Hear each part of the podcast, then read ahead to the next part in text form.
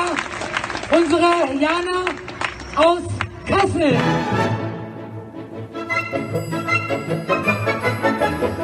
Guten Tag, hier ist die Medienwoche, Ihr Medienpodcast, äh, der jede Woche kommt mit mir, Stefan Winterbauer von äh, Media und am anderen Ende der Leitung Christian Mayer von der Welt. Hallo, was ist das für eine gewöhnungsbedürftige Musik da jetzt? Was, was macht uns unsere coole Funk-Intro-Musik? Äh, Entschuldigung, ich entschuldige mich. Ja? Äh, ja. Ich mach das mal aus. Es ist ja, die Trittstratsch-Polka von äh, Johann Strauss äh, wie jeder äh, erkannt hat und wie jeder auch erkannt hat, war das am Anfang Jana aus Kassel, die Ikone der Querdenker, dazu gleich mehr. Und ja. diese Musik geht mir seit Tagen nicht mehr aus dem Kopf irgendwie. Warum das denn? Ich jetzt? weiß es nicht, aber äh, ich habe die die du ganze kannst Zeit nicht deine persönlichen äh, Hirngespinste jetzt als Anlass nehmen, die Musik einfach zu dafür, ändern. Dafür ist es ein verdammter Podcast. Da kann man finde ich ja. sowas auch mal machen. Es ist tatsächlich so. Seit Tagen geht mir im Kopf. Das äh, heißt nichts Gutes. Und dann habe ich meine Frau gefragt, was ist denn das für eine Musik? Und sie sagte, das ist die Trittstratsch-Polka von Johann Strauss. Und dann habe ich geguckt, ob die GEMA frei ist. Ja, ist sie. dann habe ich gedacht, mhm. ich überrasche mal. Äh, ja. äh, äh, es ist ja auch fast schon weihnachtlich. Ich habe hier auch ein Stück Christstollen.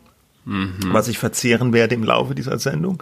Mhm. Und eine Tasse grüner Tee. Hast es dir richtig gemütlich, gemütlich gemacht. gemacht. Ja, genau. Ja, gut. Ja, dann treibe ich das Ganze jetzt mal ein bisschen voran und sage dann äh, gemütlich, aber nicht bitte langweilig.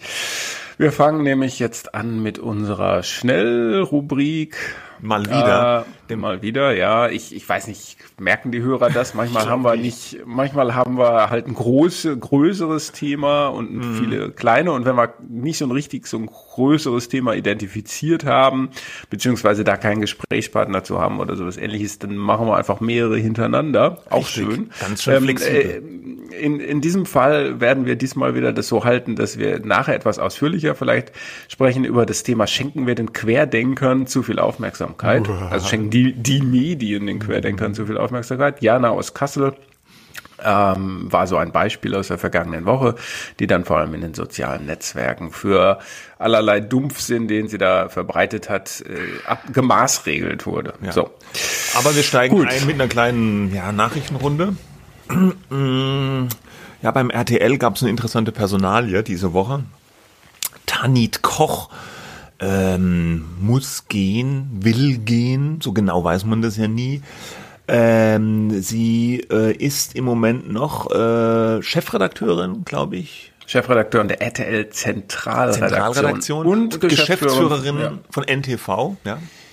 Also genau. schon eine, eine, eine wichtige Rolle. Sie, ihre Aufgabe war ja so ein bisschen diese, diese Reform der ganzen Nachricht, des ganzen Nachrichtenkonglomerats bei RTL, was in diese zentrale Redaktion zusammengeführt werden soll. Bei denen läuft es unter diesem, ich finde, ein bisschen blöden Namen Inhalteherz.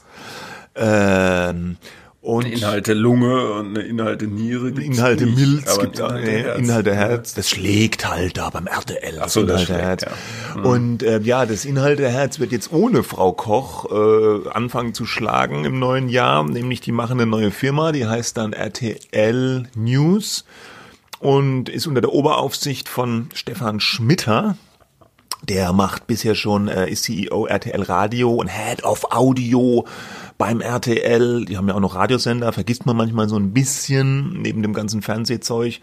Und äh, der wurde vor kurzem auch schon zum Co-Geschäftsführer von Info Networks gemacht. Das ist so die Produktionsfirma, die die ganzen Nachrichtensachen äh, und Magazine für RTL macht. Also hat sich da vielleicht schon so ein bisschen angedeutet, der ist jetzt der Obermotz, hat aber unter sich auch noch diverse andere Chefredakteure installiert. Ja. Aber er wird dann nicht Geschäftsführer von NTV, oder? Da brauchen sie dann. Nee, jemanden? das, das glaube ich nicht. Ich glaube, dann nee. brauchen sie wieder ja. jemanden oder haben naja, sie schon jemanden, weiß ja. es gerade nicht. Also man muss noch ganz kurz dazu sagen, Tanit Koch war Chefredakteurin der Bild, ja, äh, mhm. der gedruckten Bild, äh, bis dann Julian Reichelt alles übernommen hat äh, bei der Bild. Und sie ist da vor ungefähr zwei Jahren hingekommen. Und du hast das ja eben schon gesagt, dieses Inhalteherz, da gehört ja einiges dazu. Also zur RTL auch noch NTV, der Nachrichtensender natürlich und Vox. Und die, die sprechen immer von, der, von 700 Journalisten, die jetzt dann auch für diese RTL News GmbH ja. arbeiten werden. Also äh, ja, das ist so die offizielle Zahl, also ganz schön viel. Mhm. Ähm, und das ist, äh, da ging es dann auch so ein bisschen drum, woran liegt denn das jetzt, dass die gegangen ist? Die war doch noch am Sonntag im Presseclub, Presseclub in der ARD und dann hat sie einen äh, Podcast, sollte, sollte sie einen Podcast moderieren mit dem Kapital-Chefredakteur Kapital ist diese Wirtschaftszeitschrift, die zu Gruner und Jahr gehört, die wiederum zu Bertelsmann gehört, was wiederum auch äh, RTL zu dem RTL gehört, ja, also alles eins, ja, die legen alles mehr zusammen, äh, wollen aus einer Hand verschiedene Formate produzieren und so weiter.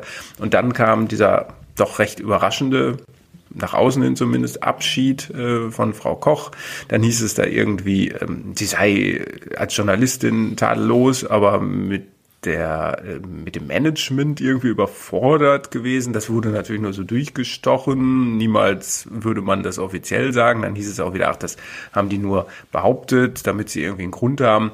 Ähm, man weiß es nicht. Letztlich weiß man es nicht. Es wurde auch irgendwie kolportiert. Ja, die, die Springer-Stil, der passt nicht zum Bertelsmann-Stil, weil Tanit Koch von Springer kommt. Kurz vorher musste beim RTL ja auch dieser Jan Wachtel gehen der war auch so Geschäftsführer für so äh, Digital Digitalisierung. Ja. Mhm. Der kam ja auch von Springer, der hat die Tanit Koch damals geholt.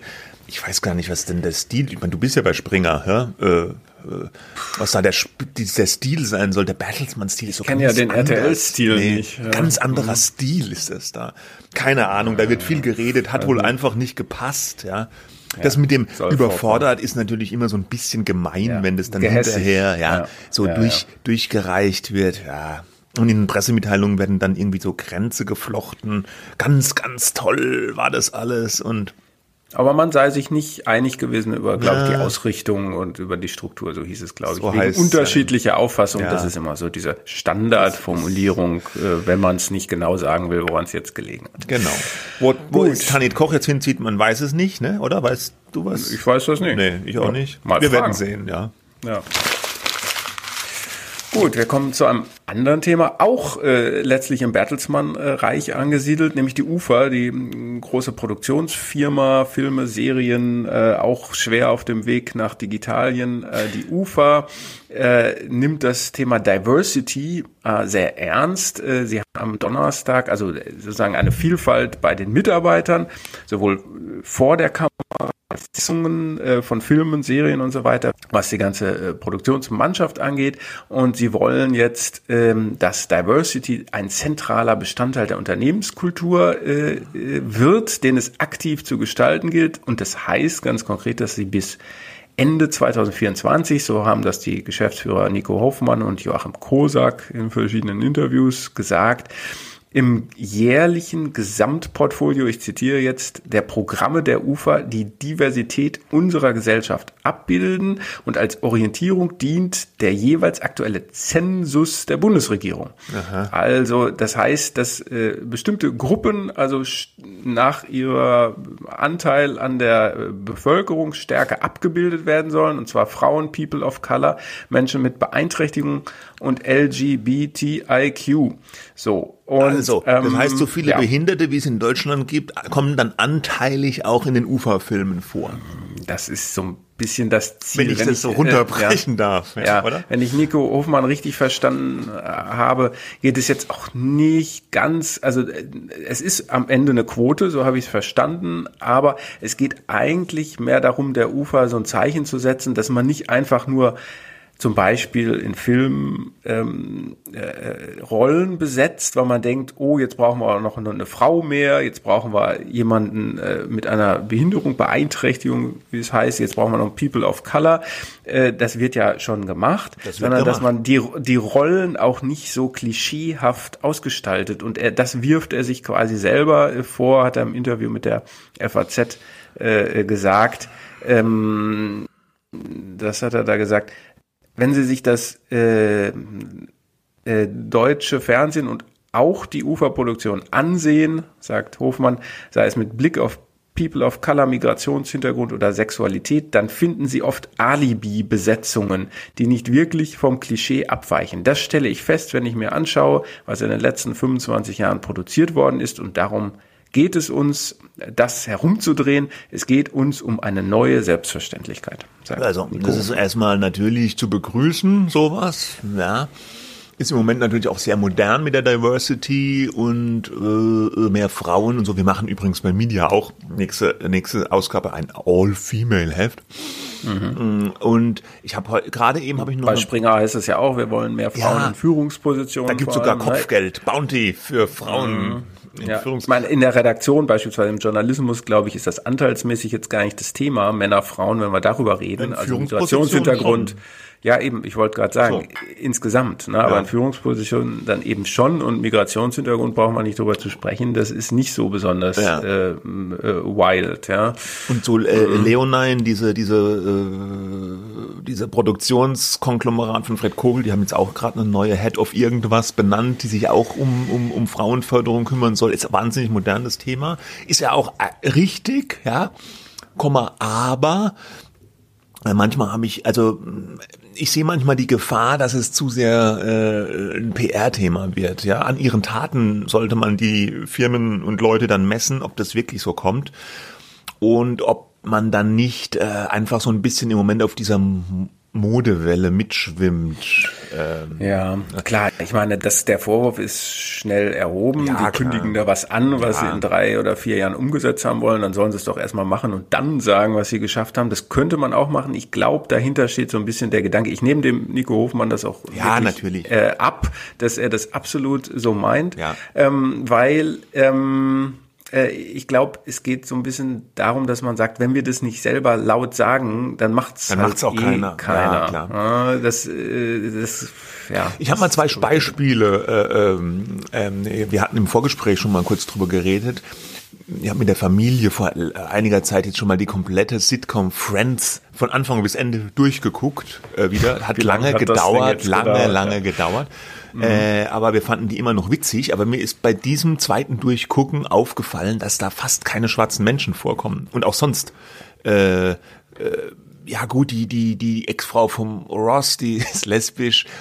Ja, aber auch sonst, es ist eigentlich eine Veranstaltung von weißen, heterosexuellen Menschen in der Hauptsache. Dann gegen Ende der Sitcom, ja. die war ja so äh, Anfang 90er, der 90er, so Anfang, mhm. Mitte der 90er, in die 2000er sind sie dann noch ein bisschen reingesuppt äh, kam dann hier und da mal eine schwarze Nebenrolle auf, ja. Aber wenn man das äh, aus heutiger Sicht so ein bisschen mit diesem Diversity-Gedanken auch anguckt, ist es schon wahnsinnig eklatant. Ne? Ähm, und das andere, was mir eingefallen ist, positives Beispiel, diese Netflix-Serie äh, How to Sell Trucks Online Fast. Hast du das mal gesehen? Ja, habe ich gesehen, beide Staffeln. Äh, da ist ja ein Behinderter, spielt eine Hauptrolle, der der Freund von diesem einen von dem Hacker, ja, der im mhm. Rollstuhl der sitzt, Hacker. der Hacker, ja, der, der, der also äh, eine Hauptfigur im Rollstuhl und da fand ich der das, ist ja eigentlich der Hacker. Der ist der Hacker, ja. Ja, ja. Der andere genau. ist der mit dem krause Kopf. Der andere ist der, der die Drogen für die, die Idee hat. Aber ja, stimmt. Egal. Nebensächlich. Egal. Aber ja. es ist auf jeden Fall eine richtige Hauptrolle, die, die, die total ja. eigenständig ist und auch äh, eben schon in diesem Nico Hoffmannschen Sinne überhaupt ja, keine Klischeebesetzung besetzt. ist. Man ja. ist es vollkommen normal, sage ich jetzt mal. Ja, also äh, das wird ja auch thematisiert und alles, aber, ja, aber auf so eine unpeinliche, so, nicht, dass man äh, denkt, Weise. jetzt haben sie da irgendwas ja. da reingefrickelt, damit man dann genau. mehr Diversity hat. Genau, ja. Und das finde ich eigentlich war ein tolles Beispiel, wie sowas gut funktionieren Gute, kann. Guter, gut, gutes Beispiel. Ja. Gut. Oh, so. So, und wir haben noch ein Thema Tele 5. Ja, da gibt's Sender. Hm. Keine hm? schönen Nachrichten kurz vor Weihnachten. Da wird wohl rund die Hälfte der Belegschaft entlassen. Ja, drastischer Personalabbau. Knapp 70 Mitarbeiter äh, hat dieser Sender. Ähm, mehr als 30 müssen gehen, so heißt es im Moment zumindest. Das Ganze hängt damit zusammen, dass der Sender den, den Besitzer gewechselt hat. Die haben zu diesem eben schon kurz angesprochenen äh, Leonine-Konglomerat aus Produktionsfirmen gehört und die haben den Sender verkauft an Discovery, so ein US-Medienkonzern. ja, ein sehr großer US-Medienkonzern. Ja. Und die machen da jetzt ja so eine Art Kahlschlag. Ich meine, das liegt auch daran, dass die, wie sie sagen, so Doppelstrukturen abbauen wollen. Also die haben schon eine Vermarktung, da brauchen sie bei Tele5 nicht nur eine eigene Vermarktung und so. Tele5 ist, muss man sagen, so ein sehr kleiner Sender, Minisender, der aber äh, auch in der Branche immer für so ein bisschen frischen Wind gesorgt hat, der immer so durch witzige Aktionen aufgefallen ist. Am bekanntesten Filme aller genau, Zeiten. am bekanntesten vielleicht diese Reihe die schlechtesten Filme aller Zeiten, wo Oliver Kalkofe und andere so besonders schlechte Filme lustig kommentiert haben. Zum Beispiel Shark, Sharknado. Ja, ja? der Sharknado hat ja seinen Kultstatus fast so aus, nur aus dieser Serie herausbekommen. Ne?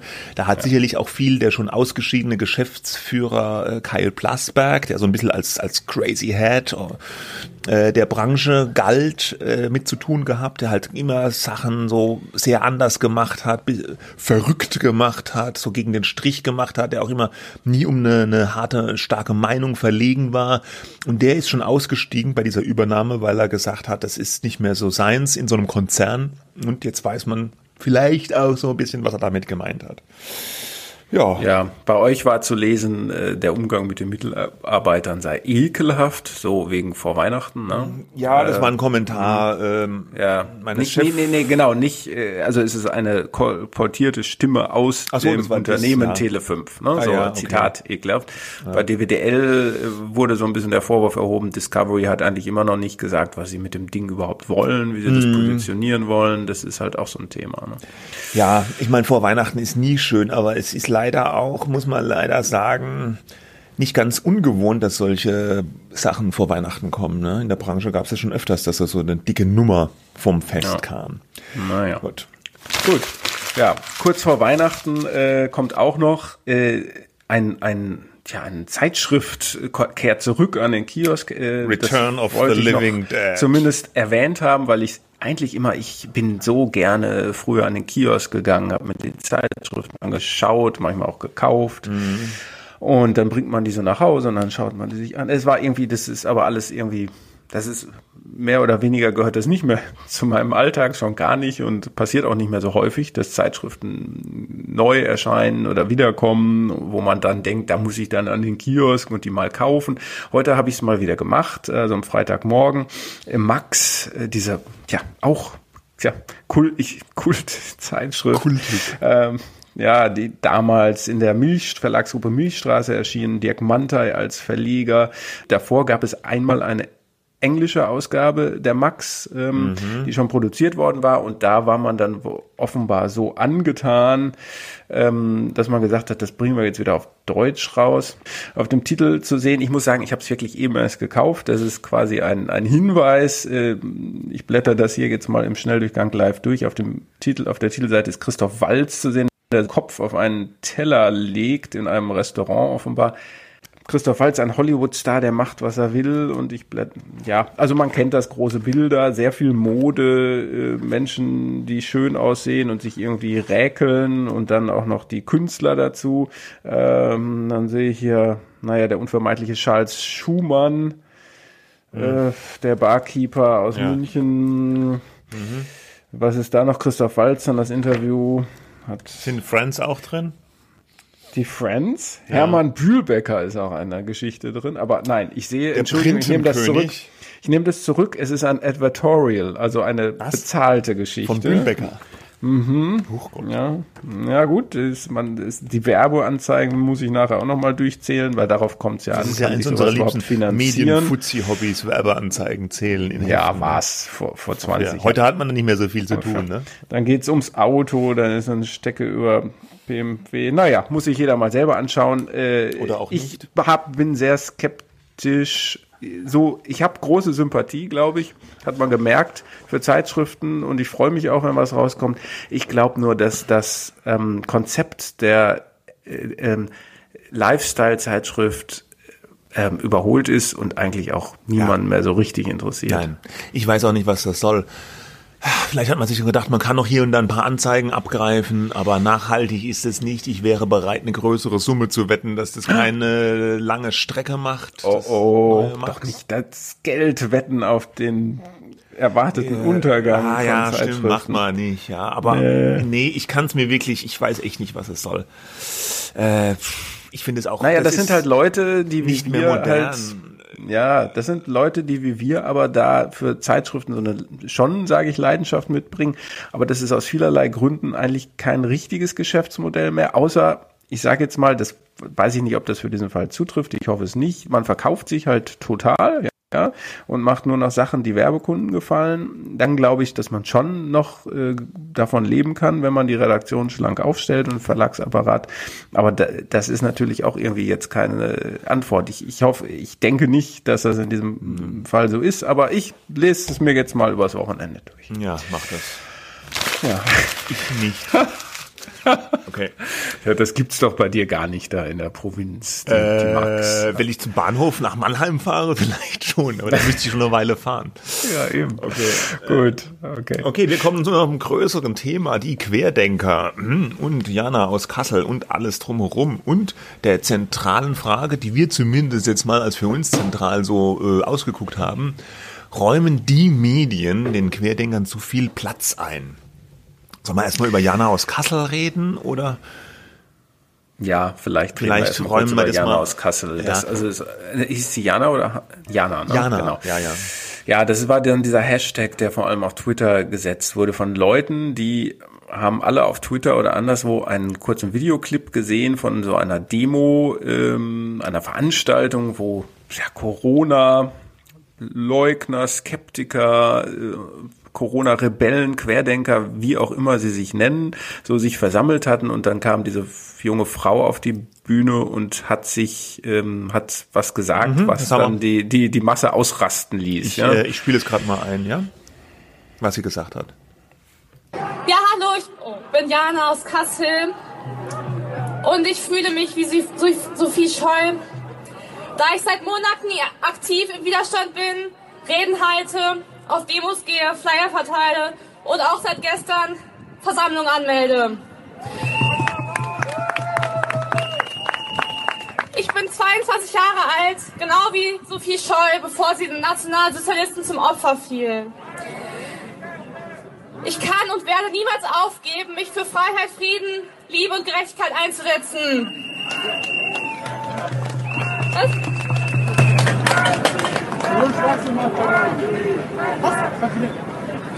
Lass sie doch in Ruhe reden. Nee, für so einen Schwachsinn mach ich doch keinen Ordner mehr. Was für Schwachsinn. Für so einen Schwachsinn mach ich doch keinen Ordner mehr. Und lass sie keinen reden. Ordner mehr, für so einen Schwachsinn. Also jetzt mal ernst, beim besten Willen. Was hat für ein Schwachsinn? wer sowas hier erzählt, dann sagt er doch Verharmlosung vom Holocaust. Ja, ich hab doch gar nichts gesagt. Das ist ein Schwachsinn. Wie ich das mich. Gottes Willen, hängen geblieben. Hängen geblieben. Mehr als peinlich.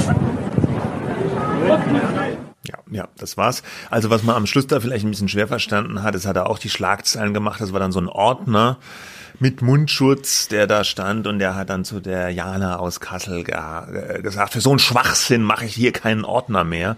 Hat sich dann so ein bisschen mit der angelegt und ich dachte, hä, was, was für ein Schwachsinn? Und dann hat er es nochmal wiederholt, für so einen Schwachsinn mache ich ja keinen Ordner mehr, nur noch peinlich und der ist dann davon gestapft. Die, die Rede wurde dann auch unterbrochen. Äh, Jana aus Kassel ist dann von der Bühne gegangen und kam dann kurze Zeit danach wieder auf die Bühne drauf und hat ihre Rede dann nochmal neu angefangen und nochmal mit diesem Sophie Scholl-Vergleich. Und dann kam das von dir bereits erwähnte Social Media Gewitter, ja, wegen dieses Vergleichs, der natürlich bescheuert ist, geschichtsvergessen, dumm, alles, ja, ja, das stimmt. Ähm, Ja, jetzt könnte man halt erstens die Frage stellen, warum äh, sagt sie, äh, also muss man sich jetzt, die Frage ist eigentlich, muss man sich jetzt mit dieser Frau beschäftigen ähm, oder sagt man, naja, Also, hat äh, halt also- einfach nicht aufgepasst im Geschichtsunterricht, ich dann abhaken und weiter. Normalerweise hätte ich gesagt, muss man nicht, ja, weil wie schon gesagt, es ist dumm, es ist geschichtsvergessen, alles, alles, ja, äh, total, das, das kann man als gegeben hinnehmen. Ähm, aber man muss sich jetzt, glaube ich, wegen den ganzen Reaktionen darauf mit ihr beschäftigen und mit den Reaktionen beschäftigen. Es gab nicht nur, also wie das oft so ist, in Social Media ging's los, zig Posts, wirklich unendlich viele Posts, die abrechnen, die die Witze machen über Jana aus Kassel. Also Jana aus Kassel wurde dann so wie so eigenen Social Media Marke, ja. Dieser Begriff wurde dann sozusagen sinnbildlich für diese ganze sag mal, Blödheit dieser ganzen Querdenker-Bewegung genommen. Von den sozialen Medien suppte das dann natürlich wieder rüber in die normalen Medien, die großflächig dann über diesen Social Media, äh, über dieses Social Media Phänomen oder Shitstorm, wie auch immer, berichtet haben. Und äh, was ich dann fand, so ein bisschen Höhepunkt der Aufregung, dass sich sogar Außenminister Heiko Maas dann eingeschaltet hat auf Twitter und praktisch diese Jana aus Kassel Äußerungen verurteilt hat. Und da habe ich mir auch schon gedacht, ist das jetzt nicht ein bisschen viel äh, äh, Aufmerksamkeit für Jana aus Kassel? Ja, ja. finde ich auch. Ähm, natürlich, ähm, es gibt, man, man müsste jetzt jede einzelne Reaktion bewerten und sagen, äh, ehrliches Entsetzen oder äh, hallo, ich muss mich jetzt auch noch über Jana aus Kassel, weil ich weiß, äh, dass dieser Vergleich haarsträubend ist. Ja, ähm, das, das will ich, ich finde, da muss man jetzt gar nicht mit anfangen und auch wenn so ein Videoclip durchs Netz geht, dann haben viele Leute eben immer das Gefühl, sie müssten es jetzt auch noch kommentieren und sagen, Leute, denkt doch mal nach, wie doof kann man sein, ja. Mhm. Ähm, wahrscheinlich erreicht das nicht diejenigen, ähm, das sind halt eben getrennte, fast schon getrennte Welten, die eigentlich nur noch aufeinander prallen, wenn man sich äh, gegenseitig aneinander abarbeitet. Ähm, ich habe aber auch gedacht, ja, das kann man durchaus berichten, weil ich finde es nicht unwichtig, was die Querdenker, wie viele das nun auch sein mögen, denken, was so Gründe, Argumente sein könnten, um zu sagen, hier läuft was falsch. Ja, ähm, aber ich finde, am Ende fällt mir auf, dass nicht nur bei Jana aus Kassel das doch oft sehr reißerisch geschieht, ja, äh, dass man das skandalisiert. Ähm, ich würde eigentlich lieber Artikel lesen und Beiträge sehen, das aber nicht so aufgeregt, nicht so skandalisiert ist, sondern eher versucht zu erklären. Und so sind diese Stücke, die dann oft erscheinen, eigentlich mehr so ja so Anklagen und so. Und da hat schon wieder einer gesagt, die Wasserwerfer, äh, das Wasser, was da rauskommt, irgendwie, das macht verrückt oder sowas. Mm, ja, ich mm. weiß nicht genau, da gab es auch irgendwelche. Da gibt's halt diese ganzen Verschwörungsmythen, soll man ja jetzt immer sagen ja, was die, man sagen soll. die dann eben weitergegeben werden, mhm. aber auf so eine Art, die nicht einordnend ist, sondern so skandalisierend. Und das, äh, finde ich, bräuchte es eigentlich nicht.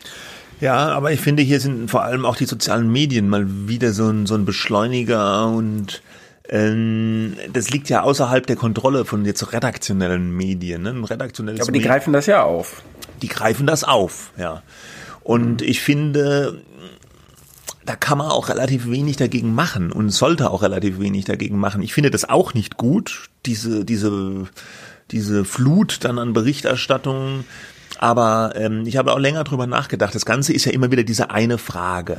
Äh, hatten wir ja auch mit der AfD schon ganz häufig, bieten die Medien der AfD eine zu große Bühne? Oder jetzt äh, den Querdenkern? Oder wem auch immer. Ja, Es mhm. äh, ist ja meistens so, dass man so eine Art Konsens hat, was richtig und falsch ist. Und dann äh, sagt man, die Medien befördern aber das Falsche, also hier dann Querdenker oder AfD oder Rassismus oder Rechts indem sie dem eine Bühne bieten oder darüber zu viel berichten, zu großen Raum äh, denen geben. Aber äh, was wäre denn die Alternative? Die Alternative könnte doch nur sein, dass es so eine Art Absprache gibt unter den Medien über solche Dinge nicht mehr zu berichten. Ne? Und das fände ich wäre extrem gefährlich, weil das würde dann, äh, das würde dann ja wieder die die Querdenker und Leute, die sagen, das ist die gleichgeschaltete Presse oder sowas befeuern. Und dann hätten sie ja halt sogar nicht, mhm. recht, ja. Wenn ja, die, richtig, wenn die Medien ja. sich so verabreden würden, wir blenden jetzt so diesen Teil, von dem wir sicher sind, dass es falsch ist, aus. Ähm, äh, dann, dann blendet man auch einen Teil der Wirklichkeit aus. Ja, aber ich glaube nicht, dass das äh, berichten oder nicht berichten, sondern es geht immer nur darum, wie berichtet man und wie häufig berichtet man. Und äh, das, ja, das kann man ist, ja auch die entscheidende Ja gut, Frage. das Wie kann man natürlich schon beeinflussen, klar. Ja. Äh, das sollte nicht zu reißerisch sein oder man sollte nicht in diesen Social Media Duktus verfallen. Ne? Da ja, aber so dann, ist es halt oft. So ja. ist es halt leider oft. Da müsste man sich die Einzelfälle angucken, aber auch das Wie häufig lässt sich eigentlich auch nicht kontrollieren. Ne?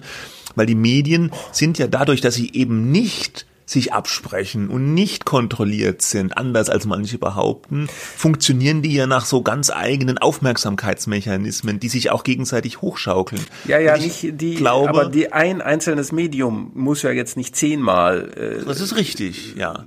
sagen, hier ist schon wieder ein Verrückter. Genau. Äh, Ja, ja. ja. Und Also, außerdem, und, ja. ja. mhm. Also das liegt in der Verein, jedes einzelne Medium, jede Redaktion für sich, ja, muss sich da äh, an ihrer Verantwortung messen oder muss ihre Verantwortung wahrnehmen und sagen, na, da berichten wir jetzt vielleicht nicht mehr so riesig drüber, ist alles gesagt.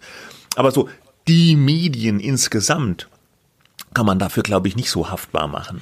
Nee, und äh, was auch eben, finde ich, wichtig ist und was deutlich gemacht werden muss, es darf nicht in einen Topf geworfen werden, was es an ähm, begründeter Kritik an äh, politischen Entscheidungen äh, gibt, ja, ähm, und äh, eben vollkommen überzogenen, äh, wirren äh, Fantasien, die da in die Welt hinausgetragen werden. Und auch das, das ist jetzt auch nicht in der, wenn man das als Medium muss man das verantwortungsvoll machen. Wenn das von außerhalb geschieht, über soziale Medien hat man das eben auch nicht so in der Hand.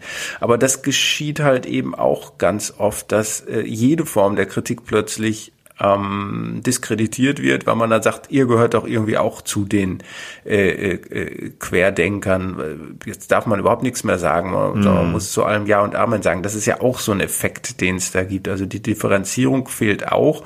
Und ähm, du hattest mich aufmerksam gemacht auf einen Artikel bei Übermedien, dass die ARD jetzt beispielsweise sich auch über sowas Gedanken macht. Ähm, Und Jörg Schönenborn hatte sich da geäußert, dass er, der hat äh, gesagt, wir müssen mehr die Sicht jener wiedergeben, die nicht menschenfeindlich sind, aber eben Angst und Zweifel haben. Ja, also es war ganz interessant. Wir verlinken den Artikel natürlich auch. Äh, Es geht konkret um den WDR, wo äh, Jörg Schönenborn, ich glaube, Programmdirektor ist. Ähm, und da gab es wohl intern im Sender eine Diskussion, ja, die von dem Schönenborn angestoßen wurde, wo sie darüber diskutiert haben, ob sie nicht vielleicht zu einseitig äh, äh, sozusagen ja die die die Regierungssicht übernehmen oder die Sicht der Virologen und zu sehr sagen wir mal diese ja die, die, die Kritik ja, an diesen Maßnahmen ein bisschen runterhalten. Und da hat er ein, äh, ein ganz äh, interessantes Zitat ähm, äh, gesagt.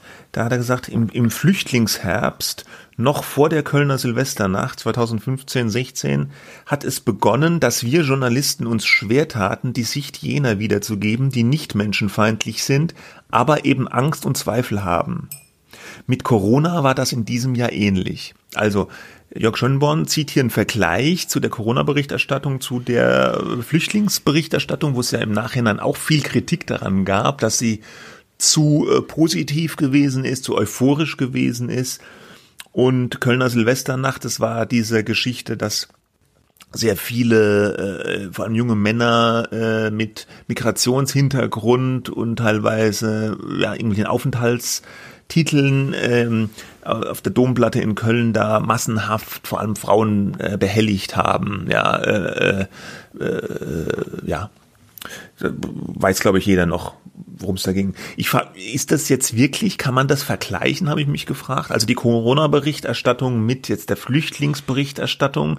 Ich fand das ganz interessant, dass er das so sieht. Ich bin mir da gar nicht. Das, ja, das ist ja, ich meine, das ist ja kein inhaltlicher Vergleich, sondern ein Vergleich des Effektes. Und äh, da haben wir ja auch schon öfter darauf hingewiesen, auf diesen Herdentriebeffekt. Ähm, das hat er dann später nochmal gesagt. Viele Journalisten waren in dieser ersten Phase Teil des breiten Stroms. Will damit sagen, man schaut sich an, der Vorwurf, ne, Journalisten schauen sich an, wie läuft denn so der Hase, was ist denn so der, äh, der Common Sense, der da verbreitet wird und dem schließe ich mich dann halt an. Ja.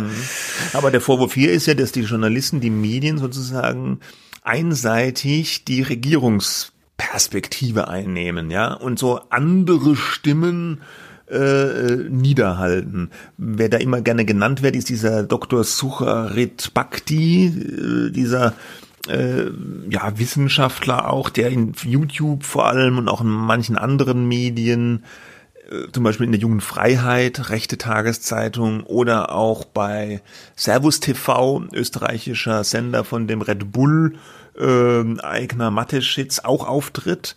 Wo dann aber kritisiert wird, dass der wiederum in deutschen Medien, in Mainstream-Medien zu wenig zu Wort komme, weil der halt diese Corona-Maßnahmen extrem kritisch sieht, ablehnt. Ja, teilweise geht es schon bis zu einer Leugnung der Effekte dieser Pandemie, würde ich auch sagen, ja.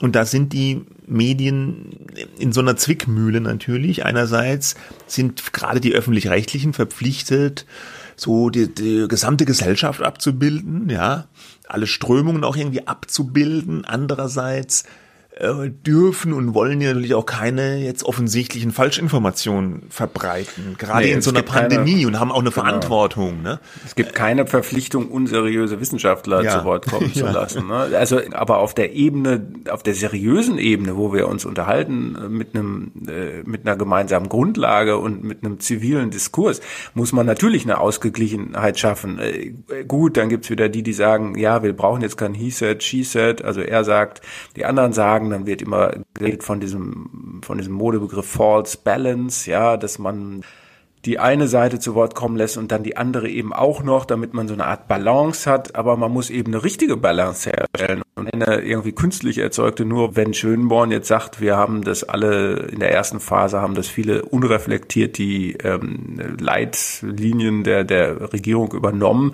Natürlich bemerkenswert, dass das jemand vom öffentlich-rechtlichen Rundfunk sagt. Ja, also so, mir würden tatsächlich auch, ich meine, das wurde schon oft gesagt, aber äh, dieses Beispiel mit den Masken, ne, das stimmt ja tatsächlich, dass das vielleicht auch ein Versagen von vielen Medien war, das nicht am Anfang hinterfragt zu haben, als das Robert Koch Institut und auch viele Wissenschaftler, auch Christian Drosten, immer wieder gesagt haben, Masken bringen nichts. Ne?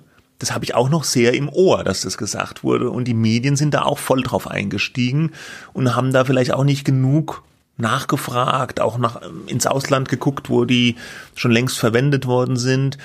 Und äh, am Anfang wurde auch, äh, das habe ich auch noch im Ohr, auch ganz viel gesagt, zum Beispiel FFP2-Masken. Die könne man ja gar nicht der Bevölkerung überlassen, weil das sind so Spezialmasken, da fällt es schwer zu atmen drunter. Äh, Das ist nur für medizinisches Fachpersonal überhaupt geeignet, hieß es da teilweise. Und jetzt werden die verteilt, oder heißt es ja, wir müssen die in die Altenheime verteilen. Die FFP2-Masken kannst du überall kaufen, alle möglichen Leute rennen damit rum. Ja, scheint ja doch nicht so hm, schlimm zu sein. Und ich kapiere auch nicht so genau, das hätte ich auch mal gerne erklärt vielleicht von den Medien, da äh, gegen Ende der ersten Welle, äh, der R-Wert wurde ja immer so, also dieser Wert, der sagt, wenn, äh, wenn, wenn der R-Wert eins ist, dann steckt ein Infizierter genau einen weiteren an, dann bleibt praktisch die Pandemie auf einem Niveau. Und dann hieß es ja am Ende der ersten, ja, wir müssen den unter eins drücken, wir müssen den unter eins drücken. Und der war die ganze Zeit so auf 1,5 oder 1,7 schon mal in der ersten Welle ganz schlimm. Dann wurde der aber unter eins gedrückt und dann war alles besser. Und jetzt lese ich die ganze Zeit immer, R-Wert ist irgendwie immer noch unter eins, irgendwie 0,8 oder so aktuell. Aber trotzdem steigen die, die Zahlen äh, deutlich. Warum? Das, das kapiere ich nicht so richtig. Ich hätte es gerne mal erklärt von den Medien auch, habe bisher noch nichts sicher, dass dazu es da keine, ja? Okay. Also ich habe zumindest keine gesehen. Vielleicht gibt's eine Erklärung, wahrscheinlich, aber mir ist jetzt keine über den Weg gelaufen und ich höre auch immer diesen Corona-Podcast vom NDR. Und ja, vielleicht hätte ich ja mal eine Hörerfrage stellen sollen. Ja. Ja. Zu der, äh, zu dem Thema ARD noch ein Hinweis. Da hat ein Korrespondent gestern was getwittert am Donnerstag, dass sich hochrangige Vertreter der ARD in einer Videokonferenz mit sogenannten Corona-Rebellen getroffen haben. Um, das ging auf so eine Petition zurück, dass die Berichterstattung der öffentlich-rechtlichen Medien einseitig gewesen sei und dass man sich jetzt sozusagen dieser Kritik gestellt habe. Finde ich auch interessant. Ja gut, da wird man nochmal nachhören und dann sehen, ob es dieses Treffen gegeben hat. Wie gesagt, vermutlich schon. Und das ganze Thema Querdenker etc. wird uns schon auch noch weiter begleiten, denke ich. So viel aber dazu für diesen Moment. Gut, einen haben wir noch ganz am Ende. Jubiläum. Macht man normalerweise nicht so, ja, aber diesmal ein besonderes Jubiläum. Der Tatort wird 50. Juhu! Am Wochenende kommt der Jubiläumstatort aus München und es ist ein Zweiteiler, ne? Äh, Ja. Crossover-Tatort mit äh, Dortmund, habe ich gelesen. Ähm, guckst du das? Glaub nicht. Ich auch nicht. Ich bin ja, muss ich zugeben, kein großer Tatortgucker. Ich gucke oft diese Tukur-Tatorts, weil die immer so herrlich verrückt sind. Aber äh, den letzten habe ich auch nicht geguckt. Äh, ich, es ist aber trotzdem natürlich ein Phänomen irgendwie Tatort. Ne? Immer zig Ja, Millionen Frage. Zuschauer jeden Sonntag und für manche ist es so eine heilige Kuh äh, vom Fernseher. Mein Fall ist es nicht. Ich finde, die Dialoge äh, wirken oft so ja aufgeschrieben, was sie ja auch sind, aber sie wirken, sie wirken halt auch so beim Tatort, finde ich, und mir ist es oftmals ein bisschen zu schwer und schwermütig. Der Udo Wachtfeitel, der eine von den Münchner Tatortkommissaren, hat gerade im Interview mit dem Redaktionsnetzwerk Deutschland auch gesagt, dass ihm das auch so gehe, dass ihm die Tatorte manchmal ein bisschen zu schwermütig sind. Naja. Ja, nicht zufällig ist wahrscheinlich Münster der beliebteste Tatort, weil es eben nicht schwermütig ist. Ja, der ist ja mehr so Comedy-Tatort. Das ist ja so ein Zeichen, dass die total unterschiedlich sind, ja. Äh, unterschiedliche Stile bedienen und so und äh, unterschiedliche äh, Städte haben. Deswegen gilt er auch nicht als Serie, habe ich gelesen. Ja? Hast du das gewusst? Hä? Ja. Der Versteh ich nicht. Tatort ist die bisher längste Reihe, Reihe Mhm. im deutschen Fernsehen. Da Ort und Ermittler wechseln, handelt es sich nicht um eine Serie. Aus dem DPA-Stück 50 Dinge, die Sie vermutlich noch nicht über den Tatort wussten. Die DPA ist heute voll mit 50 Jahre Tatort. Äh, aber die Wir Sachen, haben auch was. Die Sachen, die Wir da stehen, die sind nicht so richtig interessant sonst. Ansonsten ist äh, äh, gab es immer mal so früher hatte der aber glaube ich schon noch noch eine höhere Bedeutung. Kann das sein? Da so äh, wie hieß es Reifezeugnis der berühmte Tatort von Wolfgang Petersen dem späteren Hollywood Regisseur mit Nastasia Kinski oder Schimanski. Das war ja auch immer so ein Riesending ja.